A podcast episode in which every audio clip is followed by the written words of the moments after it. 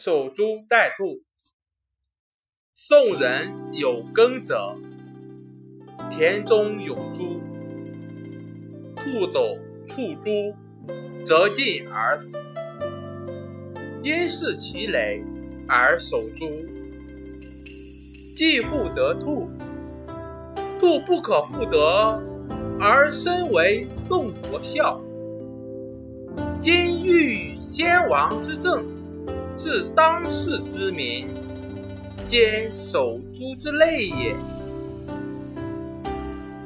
译文：宋国有个农民，他的田地中有一节树桩。一天，一只跑得飞快的野兔撞在了树桩上，扭断了脖子，死了。于是。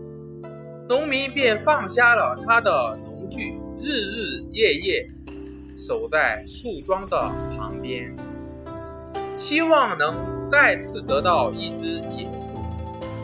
然而，野兔是不可能再次得到了，而他自己也被宋国人耻笑。而今居然想用过去治国方略来治理当今的百姓。